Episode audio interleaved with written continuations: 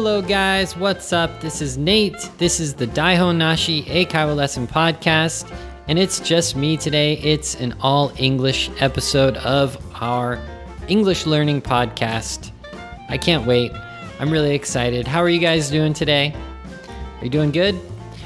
Well, uh, if you don't know me, you can listen to this episode as an all English episode, and you can improve your English listening. Hopefully, you can learn some new phrases, some, you know, opinions of American people, because I'm American, and overall, you can improve your English. So, wait, what is the kind of introduction today?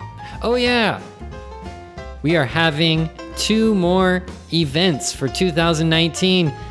Only two more events. Well, we already had the Tokyo event. That was super fun. Thanks everyone for coming.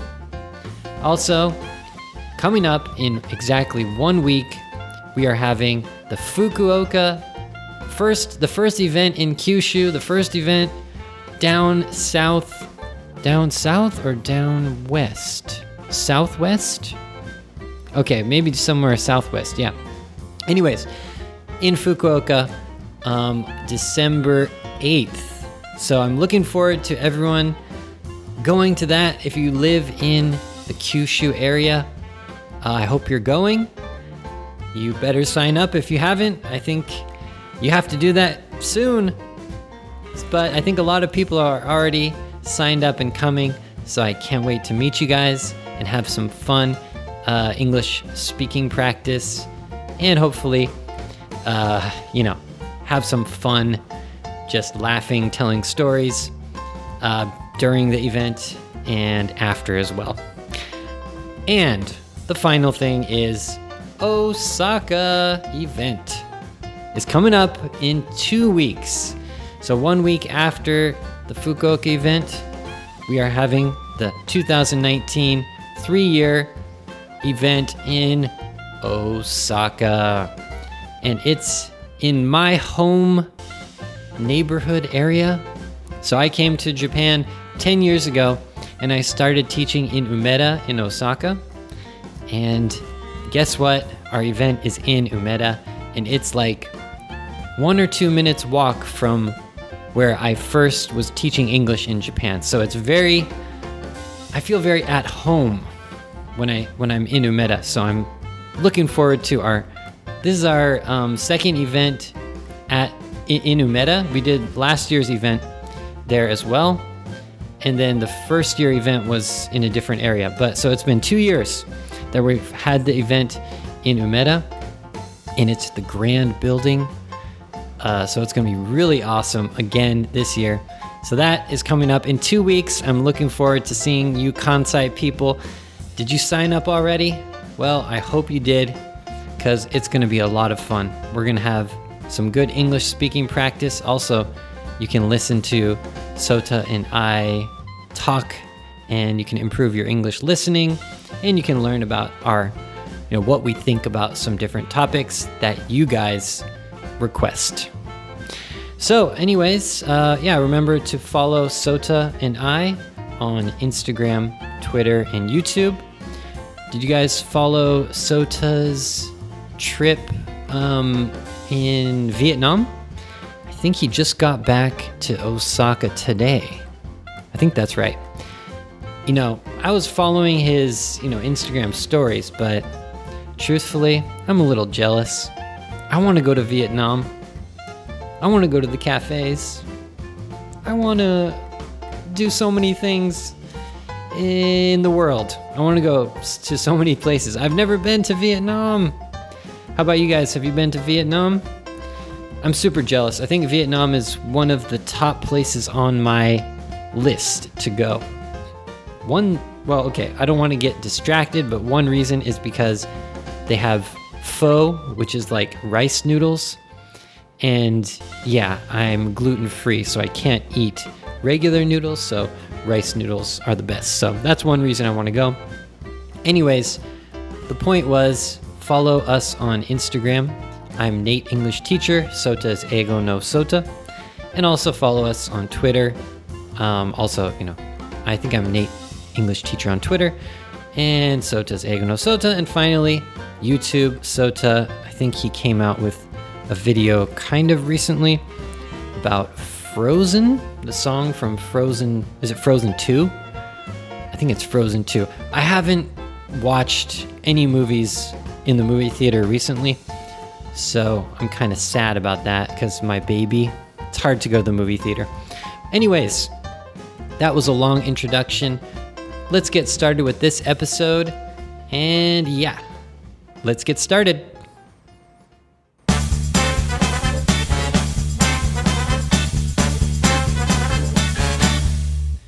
Okay, so what is the topic for today? It is phrases to help you give your opinion. Okay, so of course, in this, you know, in our podcast, we always give our opinion about different topics that come up. And I'm sure you guys hear a lot of the phrases we use, but today maybe it'll be a more of a review for you. Maybe you've heard these phrases before, but I think you guys need more and more practice to hear the phrases you use to give your opinion. Because you know everyone wants to give their opinion about different topics but sometimes you know you don't know what to say. Maybe you have an opinion but you don't know how to start it or yeah i think it's just difficult to give your opinion in general. So anyways today i'll choose some different you know discussion type topics and i'll use some phrases to give my opinion so, actually, I just chose some random questions that I'll answer. And in answering the questions, I'll give my opinion and I'll give you guys a phrase or two you can use. So, let's start with the random question that I just checked here. Uh, it's uh, I use this website called Conversation Starters World. So it's there are these questions that are you know good for discussions for you know when you're when you want to start a conversation with someone. So I just chose some random questions that I can answer. I'll practice to give my opinion. So, the first question is Do you think that aliens exist? okay, exist means are, you know, be, not rb but they are. They they they are living or they are being in this world or this not this world but this um, galaxy or this universe i guess it would be. So do you think aliens exist? Okay. So if you're asked this question you have to give your opinion. What are you going to say? Well um, i thought one phrase that's good if you don't know okay if you don't know uh, your answer you still have to say something. So, a lot of my students in Japan, if they don't know the answer, they don't say anything. But you can't do that. So, I thought this question is a good way, or it's a good question to practice. If you don't know, what do you say? Okay, so if I didn't know, I really don't know. Do aliens exist? Right? But I want to sound a little bit smart. You could say, hmm, I'm not really sure, but I guess I'd say that they do. Because, you know, there's so many different galaxies in the universe. There must be aliens somewhere.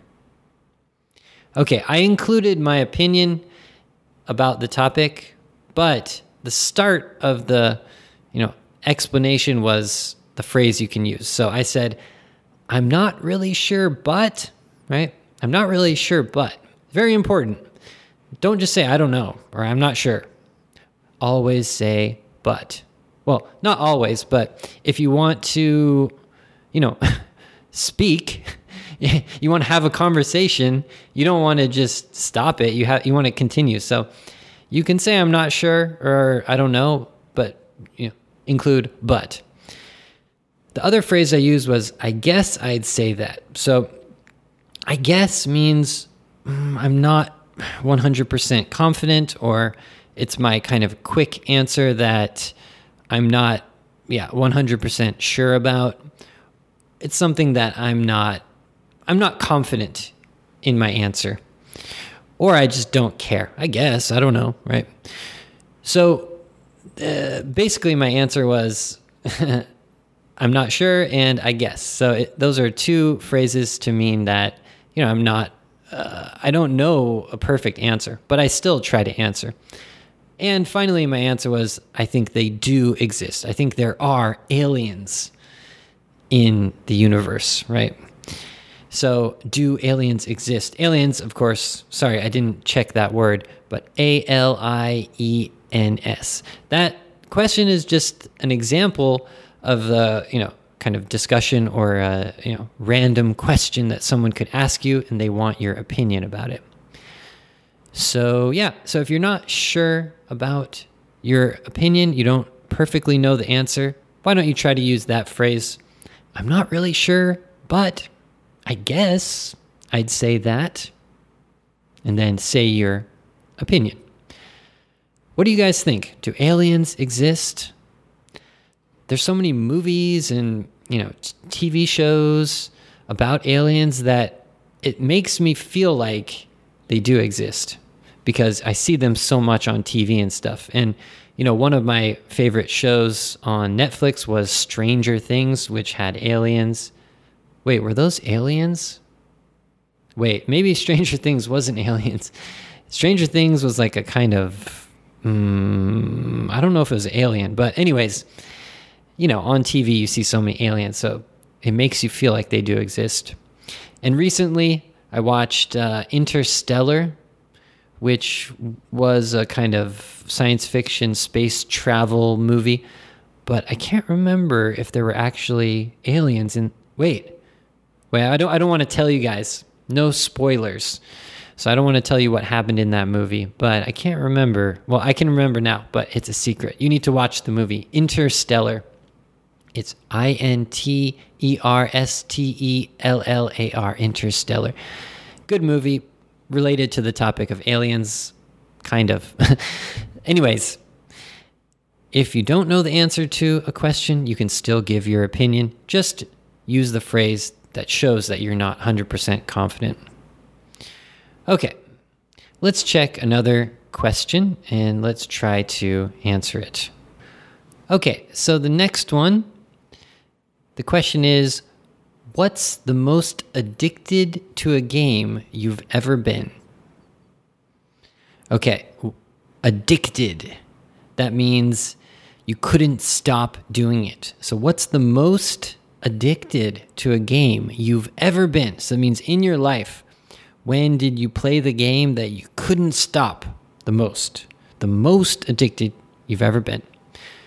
So, for this example, this is a question where you have to remember an example and you have to you know support your your idea uh, it's a kind of opinion because you know of course you have to choose one example and you have to say why that example is you know the best reason so in this case the phrase i'm going to use is that when you don't know what to say because you don't have an example in your mind. You can't think of it. So let me give you my answer here. Okay, so the question, one more time What's the most addicted to a game you've ever been? Wow, I've never thought of that before. Um, the most addicted to a game. I guess Hmm. I'd have to say it was when I was playing Tony Hawk Pro Skater in junior high school. was that? I don't know if that's a good example because I remember my friends and I were competing to, I think, beat the game to get the most points. And so we would play together, but then when we went home, we would all try to beat the game, you know, before the other friend. So there was a kind of competition between us. Also, when we got together, we wanted to beat each other. So we wanted to, you know, be the best at the game. Okay, so that was an example, of course, giving your opinion. And the phrase I use, well, okay, so one one way if you don't have a good example, uh, well, if you have a difficult question, basically, you can say, "Oh, I haven't thought of that before. I haven't thought of that before." It means you didn't imagine this question, right? So you don't have a good idea of it. Also, I ask the question again to myself. I'm speaking out loud. Even though I don't I don't even have an answer I'm speaking, I'm saying the most addicted to a game? So I repeat the question but out loud. So I recommend to do that. Don't be afraid to say something, right? When you want to give your answer to a kind of difficult question, you have to say something so you can repeat the question. And finally, I use the phrase I guess again. I guess I like the word I guess. But I said I'd have to say that. I'd have to say. It means uh, not like I want to say or I, I'd say, but I have I'd I would have to say. Have to means I don't really have a choice. It means I don't want to answer because I don't have a good answer. So I have to, right? have to. So when you don't have a good answer or you you have a difficulty to choose, you know, a good example or just a difficulty to choose, right? I'd have to say or I have to say, right? It means you don't want to say, right? So, in the in the situation where you don't you can't think of a good example, those phrases can help you. So I said, "Oh, I've never thought of that before." Hmm. The most addicted to a game? I guess I'd have to say it was. And I said Tony Hawk Pro Skater.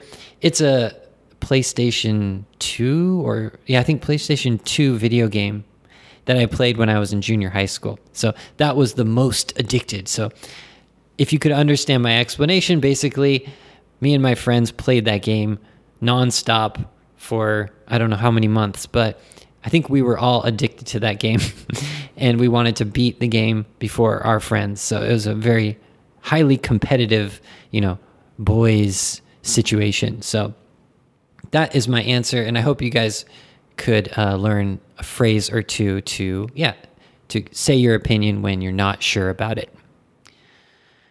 Okay. So were those two good examples? I hope you could, you know, get some confidence to answer, you know, difficult questions, maybe about your opinion, about uh, examples that you don't know, you don't have a good example. You can use those phrases. So, uh, yeah, how about you guys? Uh, what's the most addicted you've been to a, a video game or a game? It could be any game, I guess, not just a video game. So I'd like to hear uh, your answer about that. All right, let's get one more example. Okay, so the final practice to give your opinion in the final question is this If you owned a restaurant, what kind of food would it serve? So I'm going to answer this question. If you owned a restaurant, owned mean you're the owner of a restaurant, uh, what kind of food would the restaurant serve? Serve means you know, S E R V E, it means to provide, to have. Basically, so what kind of restaurant would you have if you owned a restaurant? Okay. So for this question, uh, I'm going to answer. And one other way to practice a phrase to give opinion is to use some conjunctions. So conjunctions are a kind of grammar so it the conjunction is C O N J U N C T I O N S conjunctions. Basically, they're like the the words or phrases like but, so, also, because. Yeah, those are conjunctions. But I'll give you an example using some conjunctions to say my opinion about something. Okay. Uh, well, this question, it's kind of my opinion. I mean, I have to say why I think uh, I would open up or I would be the owner of any kind of restaurant. So uh, basically, I have to support my answer with uh, an opinion. So um, the question is if you owned a restaurant, what kind of food would it serve? Hmm. My answer would be this. Well, hmm, whenever I cook something, um, it's usually pretty simple. So I don't think my restaurant. Well, I'd want to be able to cook something, you know, I'd want to be the cook. I'd want to, you know, I'd want to be, I would want to know how to cook the food, right? So even though I really like Thai food and Indian food and uh, Italian food, I wouldn't, I wouldn't go with, I wouldn't be the owner of that type of restaurant. I don't think. Um, what I would be the owner of is a barbecue food restaurant. Yeah. Um, unless I hired someone from a different country, like if it was Thai food, I'd hire someone from Thailand as a manager, or you know, an Indian person as a manager if it was Indian food. But you know, when I cook, uh, I make barbecue, and I'm pretty good at smoking barbecued ribs. So if I owned a restaurant, uh, the kind of food I would serve would be barbecue, American style barbecue, and it, our specialty would be smoked barbecued ribs. Okay, so that is my example answer to the question if you owned a restaurant, what kind of food would you serve? I tried to use some conjunctions. Conjunctions. Did you guys catch any of those? I used whenever, when, even though, unless, and maybe some other ones. But using these phrases can help you to say examples, to give opinions. So I said when or whenever. So whenever I cook, right? Or when I cook. And I wanted to give the example of uh, when I do something, I do something. So when I cook, I make barbecued ribs. Whenever I cook myself, I cook for myself. I I can't. And I don't cook Thai food or Indian food or something. So I also wanted to compare, which is I kind of want to own the you know Asian food restaurant because I like Asian food, but I can't really. So even though I used to compare. So I I said even though I really like Thai food, I don't think I could, you know, have a Thai food restaurant. I don't think I could be the owner of a Thai food restaurant. So I used even though and then that's a kind of positive thing. I like Thai food. Or it's one one side and then the next part is I don't think so. It's kind of negative thing. So even though I like Thai food, I don't think I could be the owner of a Thai restaurant. So that's another conjunction. We had when, whenever, even though, and finally unless. So my example was unless I hired, hired is H I R E D, it means to get the staff. Unless I hired a, you know, Thai manager to manage the restaurant, I couldn't have a Thai restaurant, right? So I'm saying unless, unless means, you know, uh, there's a possibility uh, to do it, but I would need to do something. So I could have a Thai restaurant, but I would need to hire the Thai manager, so it's more difficult. So basically, if it's saying that this point is a little difficult, right? Yeah, unless I did this, I couldn't do it. So that's another conjunction. So so it would be easier to, you know, own a barbecue restaurant because I could be the cook. Okay. So, as you can see, just in one example answer, I used a lot of these conjunctions whenever, when, even though, and unless. So, I hope you could get at least one example each to use, um, you know, these conjunctions to say an example answer, especially to support your idea like an opinion. Okay. So that was the final example. That's a really interesting question, isn't it? So, if you owned a restaurant, what kind of food would it serve? I'm interested to hear your guys' answer. Would you choose a type of Japanese food or a different type of food? My answer was barbecued ribs. So, ribs are R I B S, ribs. So, actually, I like uh, ribs. of course, I like ribs. I mean, I can cook ribs, as I said. So, I think I have like a kind of special recipe to cook ribs. So when I was in high school and college, me and my friends, we got together and we cooked ribs ourselves. We used a smoker.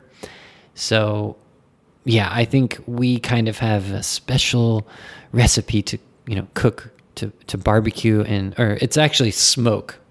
So smoker is S O M O K E R.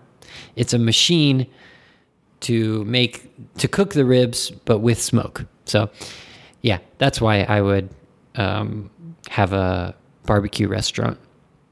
And to tell you the truth, if it was in Japan, I think a barbecue restaurant would be a good idea because there's not so many barbecue restaurants. But if it was in America, there's too much competition to be a barbecue restaurant. So, my real answer would be if I was in America, it would be different. But if it was in Japan, I would open up, I, my restaurant would serve barbecue. Okay, guys, so I answered three kind of random questions, but the point was to say our opinion, especially if we don't if we um, don't have a strong opinion, we don't know what to say, or uh, my final example was to use some uh, conjunctions. So those are three uh, three kind of ways to explain your opinion.